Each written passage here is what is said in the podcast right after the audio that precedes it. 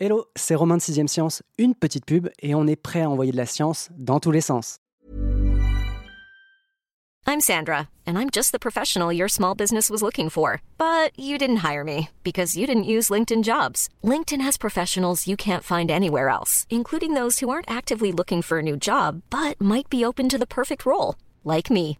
In a given month, over 70% of LinkedIn users don't visit other leading job sites. So if you're not looking on LinkedIn, you'll miss out on great candidates like Sandra. Start hiring professionals like a professional. Post your free job on linkedin.com/people today.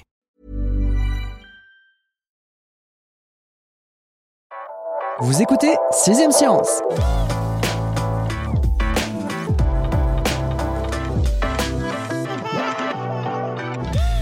Notre corps se comporte parfois comme un ordinateur. Mais pire, il bug aussi comme un ordinateur. Des ordres qui ne devraient pas être émis par le processeur central, notre cerveau partent involontairement. Se produit alors un tic, un geste ou un bruit incontrôlé. Ça peut être un mouvement de tête, des yeux qui clignent, un raclement de gorge. Dans certains cas, une obscénité ou un geste sorti de nulle part, prononcé évidemment au corps défendant du malade. Car les tics sont bien une maladie complexe parce que neurologique et qu'on ne soigne pas un cerveau qui envoie des signaux parasites comme on démonte un processeur défaillant.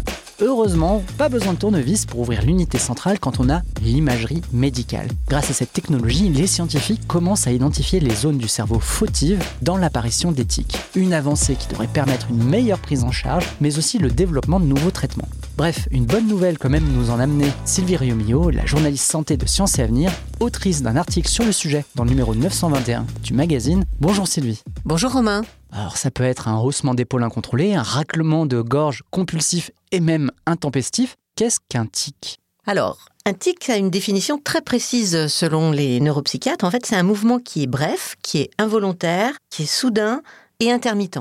Et il y a une grande particularité, il y a aussi, pour les personnes atteintes de tic, la sensation juste avant la réalisation du tic d'une urgence à le faire ou à le dire. Les spécialistes appellent une sensation prémonitoire. Mmh. Et un peu comme une envie de faire pipi, quoi. Par Tout à fait. Et qui soulage la personne. Mm. Parce que c'est en fait euh, Un besoin. un besoin de réaliser ce tic et ensuite un soulagement une fois que l'acte euh, est réalisé. C'est une grande famille. Hein. Les tics, on va mettre dans la même catégorie des mouvements, donc euh, des tics moteurs, Moteur. mais aussi des tics vocaux, Verbaux. comme le fait de proférer des obscénités, qui est l'un des symptômes, qui est vraiment pas majoritaire, hein, mais c'est l'un des symptômes peut-être le plus connu et le plus triste du syndrome de Gilles de la Tourette. Le syndrome de Gilles de la Tourette, c'est une définition très précise puisqu'il faut qu'il y ait une association de plusieurs tics moteurs, c'est-à-dire au moins deux, et aussi d'au moins un, parfois plus, tics vocaux.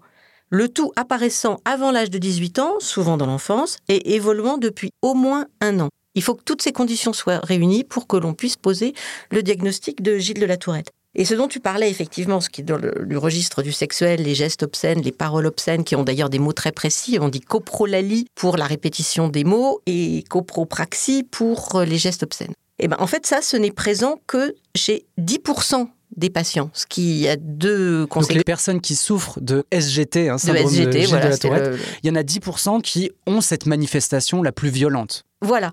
10% seulement. Ça veut dire que 90% des personnes diagnostiquées de la tourette ne l'ont pas. Or, on associe très souvent, et ça c'est dans l'inconscient un petit peu, et c'est malheureusement source de moqueries, de railleries, souvent en milieu scolaire, des enfants qui peuvent être euh, isolés, rejetés, euh, honteux, déprimés. Ça a vraiment des conséquences Oui, euh, très de importantes. harcèlement, bien et sûr. tout à fait, c'est les, premiers, les premières victimes. En quoi ces tics, donc c'est l'acronyme, je crois, hein, de troubles inconscients compulsifs, sont-ils différents des TOC Là, c'est des troubles obsessionnels compulsifs. Alors là, ça n'a effectivement rien à voir parce que les tics, ce sont des gestes, euh, qui soient moteurs ou verbaux, il y a une action euh, motrice. Les tocs, ce sont des pensées.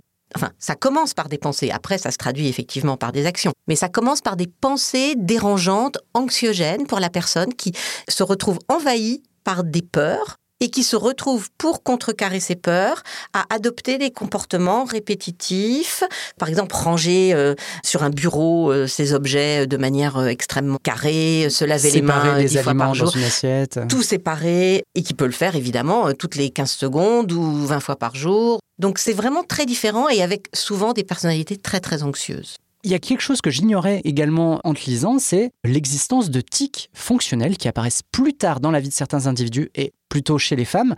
À quoi ressemblent ces tics fonctionnels dont tu dis qu'ils ont explosé avec le Covid et en quoi sont-ils à distinguer des tics, je veux dire, conventionnels? Et ben même les spécialistes d'éthique les ont effectivement découverts très récemment, puisque c'est quelque chose qui est apparu pendant l'épidémie de Covid, euh, avec l'isolement, avec le confinement. Il se trouve que sur les réseaux sociaux, il y a des tonnes de vidéos qui ont circulé effectivement plutôt réalisées par des jeunes femmes, présentant ce qu'on a appelé des tics fonctionnels, alors qu'ils sont très différents des vrais tics, parce qu'ils apparaissent, comme tu l'as dit, plus tardivement, ils concernent les filles.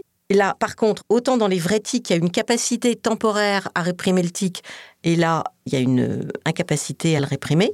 Il n'y a pas non plus de signes avant-coureurs, et ils sont aussi très sensibles à la distraction, alors que les vrais tics, euh, ils ne le sont pas.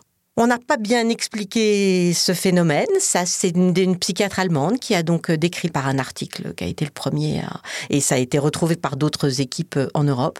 On n'a pas bien expliqué la raison de cette irruption. Ça s'est calmé depuis. Hmm. C'est vraiment une observation très récente et très étonnante. C'est l'anxiété liée au confinement Sans doute. qui donne lieu à des gestes À de véritables réalisations de tics, oui, tout à fait. Mais avec des causes différentes. Voilà. Ok, intéressant. Il y a autre chose d'intéressant, c'est on pourrait se dire là, avec euh, toutes les distinctions qu'on fait, qu'on pourrait avoir l'impression que la recherche médicale a plutôt une bonne idée de ce que c'est un tic, comment il apparaît, de ce qu'il déclenche. En vérité, c'est pas vraiment le cas. Et bien, comme toujours, il y a un fossé entre la théorie et la vraie vie. Et effectivement, c'est très compliqué parce qu'il y a une autre dimension, c'est que souvent les personnes, alors tout dépend bien sûr du degré de sévérité, parce qu'il faut quand même bien distinguer des tics légers de tics euh, plus graves qui sont très handicapants. Et là, il y a vraiment toutes les nuances de gris entre les deux extrêmes. Oui, parce que concrètement, il peut s'agir de clignement d'yeux, de haussement d'épaule. De se racler la gorge, un petit, une petite toux, des petites toux nerveuses, c'est très fréquent des haussements d'épaule, effectivement. Le haussement d'épaule à minima, ou par contre, au maximum, une véritable torsion du haut du corps avec une inclinaison de la tête, un enroulement sur soi. Ça peut vraiment prendre des, des proportions, très différentes. Et effectivement, la plupart des tickers, c'est comme ça qu'ils les appellent, peuvent, à des degrés divers, arriver à contrôler leur tic parce qu'ils en ont honte. Et donc, à les masquer pendant une consultation. Et alors, rappelle-toi que ça apparaît souvent dans l'enfance. Et heureusement, bonne nouvelle, ça disparaît en général à l'adolescence, pas pour tous malheureusement, mais c'est souvent les parents qui sont désemparés. Donc pour arriver à la démarche de demande d'aide, ça demande un travail. Et hmm. c'est pas forcément évident d'arriver avec son gamin qui peut être toujours lui pas forcément du tout gêné. Après, tout dépend de l'impact que ça a dans sa propre vie, ses amis, l'école. Euh. Tu viens de nous dire que le tic apparaît dans la tendre enfance, hein, vers 3 euh, et 7 ans, et qu'il a tendance, dans la plupart des cas, à disparaître à la fin de l'adolescence, donc l'entrée euh, dans l'âge adulte, un peu avant 20 ans. Est-ce qu'on sait pourquoi? On n'a pas la raison exacte de cette disparition, mais ce que les neuropsychiatres euh, émettent comme euh, hypothèse, c'est que sans doute lié à une maturation des zones du cerveau. C'est le contrôle de l'impulsivité de l'enfance qui finit par disparaître et qui permet d'atténuer l'éthique. Mais ça, c'est une réponse provisoire ou ils sont certains de ce qu'ils avancent? Rien n'est jamais certain. le parcours médical, donc tu disais qu'effectivement, involontairement ou consciemment, le ticker peut contrôler éventuellement, plus ou moins, plus ou moins évidemment, hein, l'apparition et le déclenchement de son tic, ce qui fait que ça peut gêner lors d'une consultation le diagnostic, mais il y a un chiffre qui est assez choquant, qui est assez éloquent dans ton dossier, c'est que la pause d'un diagnostic, depuis l'apparition des symptômes, elle peut durer de 5 à 7 ans. C'est ce qu'on appelle l'errance diagnostique. C'est effectivement très long parce que souvent les malades, enfin les jeunes patients, sont un peu ballottés entre différents spécialistes. Euh, l'un des spécialistes justement que j'ai rencontré, le spécialiste d'éthique euh, qui dirige le Centre national de référence euh, à Paris, à la Salpêtrière, me disait que certains de ces patients se retrouvent chez l'ophtalmo parce qu'ils frottent l'œil, chez le pneumo parce qu'ils toussent, chez le psy mais qui n'y connaît pas forcément grand-chose parce qu'il faut être quand même bien spécialisé. Ça demande vraiment une prise en charge multidisciplinaire où interviennent bien sûr des neuropsychiatres, mais aussi des orthophonistes, des psychologues, des kinés. Euh. Et donc, ça peut prendre très longtemps avant qu'un diagnostic soit posé, parce que là encore, il faut que la démarche soit faite. Une fois de plus, c'est des enfants, c'est compliqué pour les parents, euh, pas simple. D'autant que les ne viennent pas seuls, hein. ils peuvent être souvent accompagnés de pathologies et les traitements peuvent eux aussi enclencher des effets secondaires, sans parler, évidemment, on ne l'a pas évoqué, de l'impact psychologique de vivre dans un corps dont le contrôle vous échappe au moins partiellement. Oui, tout à fait. Et il y a également une très grande fréquence de l'autisme, du trouble euh, d'hyperactivité, de l'anxiété et des TOC parce que TOC éthique, euh, ça peut se marier. Donc, euh, ça crée au final des tableaux très complexes parfois. On a posé en quelque sorte le diagnostic, parlons maintenant du traitement. Non seulement le parcours du malade, sa prise en charge est longue et peut paraître insatisfaisant, mais les solutions proposées pour le traitement de ces tics, notamment euh, du euh, syndrome de Gilles de la Tourette, ont un taux d'efficacité inférieur à 50%. Tu écris entre 30 et 50%. De quelles solutions parle-t-on et pourquoi des résultats finalement aussi faibles? Parce que c'est très compliqué. Alors il y a deux types de solutions. L'approche psychologique, donc l'approche psychologique comportementale, avec deux techniques. L'une qui consiste en fait à travailler les muscles antagonistes de ceux qui sont mobilisés pour le tic. Donc euh, concrètement, quelqu'un qui euh, cligne des yeux, il faut qu'il apprenne à garder les yeux écarquillés et ouverts. Et ça nécessite vraiment de la répétition, de l'entraînement quotidien, euh, tous les jours, pendant au moins six mois, un an. Et c'est pour ça que les taux de réussite sont pas très bons. Il y a une autre euh, approche toujours de l'ordre psychologique, c'est des techniques qui consistent par de la relaxation, de la sophrologie, à contrôler son anxiété et à s'habituer à ce tic. À l'effacer À l'effacer, hmm. voilà. C'est sans doute un peu difficile à comprendre quand on n'est soi-même pas concerné, mais donc là aussi, c'est des techniques qui marchent, mais 50%, c'est pas si mal. Quand on est vraiment très handicapé, euh, c'est plutôt pas mal. La deuxième approche, c'est La deuxième approche, c'est pharmacologique. Là, on se retrouve avec des molécules qu'on utilise en neuropsychiatrie avec des effets secondaires, même s'il y en a des nouvelles qui apparaissent. Euh, le principal effet secondaire euh, redouté, surtout chez des jeunes enfants, adolescents, c'est la prise de poids qui souvent est difficile à contrecarrer. Et ça, c'est un vrai problème. Dans mon introduction, je parlais d'une avancée importante, c'était celle qui était permise par l'imagerie médicale, qui va nous permettre d'isoler et d'identifier peut-être en amont les zones qui interviennent dans le déclenchement de ces tics. Quels enseignements nous ont apporté euh, ces imageries?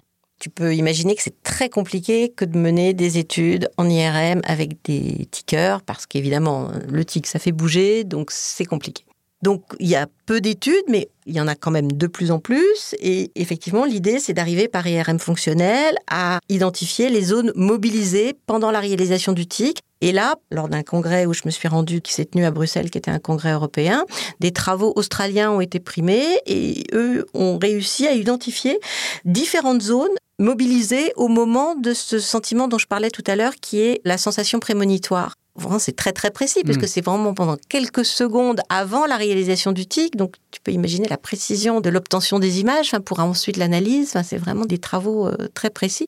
Ils ont réussi à identifier un réseau. Bon, une fois qu'on a dit ça, qu'est-ce qu'on dit? Euh, Parce que je n'ai pas parlé d'un traitement, mais qui lui est exceptionnel, qui est aussi la stimulation cérébrale profonde, qui peut être utilisée dans des cas mais vraiment euh, très handicapant, très lourd, où là, on va, comme dans la maladie de Parkinson, sous anesthésie générale, introduire des électrodes dans les zones du cerveau qui sont mobilisées pour arriver à les repolariser et à les remettre en phase. Resynchroniser, je Et à les resynchroniser, c'est effectivement le, terme.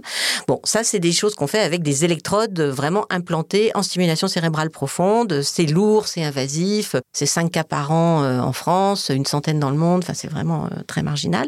Mais les travaux là australiens dont je viens de parler et qui, eux, avec l'identification du réseau cérébral, qui se trouve être un réseau cérébral accessible, superficiel, je dirais pas des zones profondes, pourrait justement constituer une cible pour une stimulation cérébrale non invasive, avec ce qu'on appelle la stimulation magnétique transcrânienne, par exemple. Mais ça, ça reste encore de l'ordre de la recherche et on est euh, très en amont encore des applications. Quand tu parles de transcrânien, ça veut dire que c'est l'équivalent d'un bonnet de bain qu'on se mettrait euh Non, c'est une grosse bobine d'aimant qui se positionne au niveau du cerveau, à certaines fréquences, une certaine durée, selon des protocoles euh, précis. Euh, donc non invasif. Non invasif en tout cas, qui ne nécessite pas d'ouvrir le crâne, tout à fait. C'est une bonne nouvelle. Une autre bonne nouvelle, ce sont bah, évidemment les autres pistes thérapeutiques qui sont explorées. Et je crois que dans ton dossier, tu parles notamment d'un bracelet. Donc là, on est très très loin de l'opération chirurgicale lourde.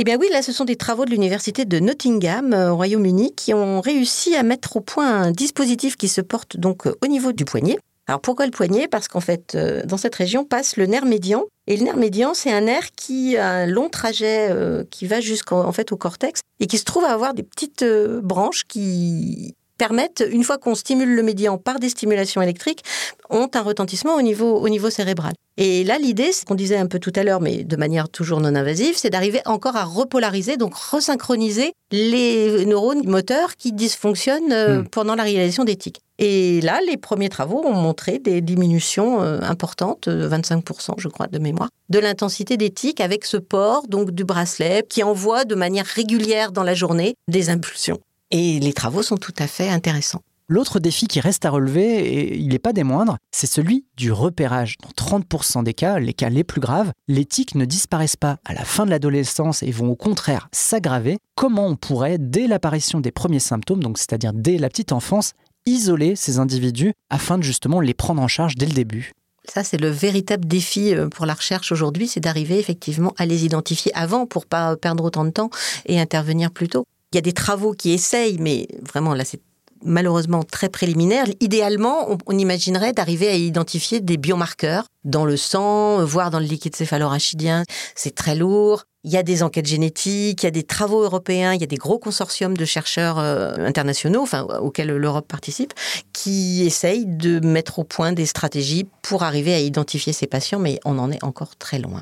Oui, parce qu'il y a une chose qu'on n'a pas dite pendant cet enregistrement, c'est le taux de prévalence, c'est-à-dire la part de tickers dans la population française, elle est quand même relativement importante. 0,5 à 1% de la population, c'est effectivement énorme.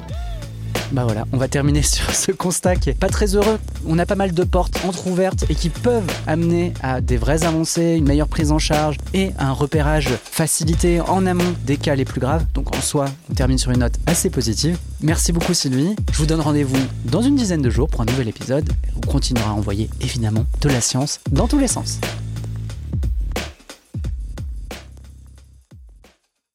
On ne va pas se quitter comme ça. Vous avez aimé cet épisode? Sportif, généraliste, sexo ou scientifique, varié mais toujours bien informé. Découvrez les autres podcasts de la rédaction 20 minutes sur votre application d'écoute préférée ou directement sur podcast au pluriel.20minutes.fr. Et merci de nous avoir écoutés.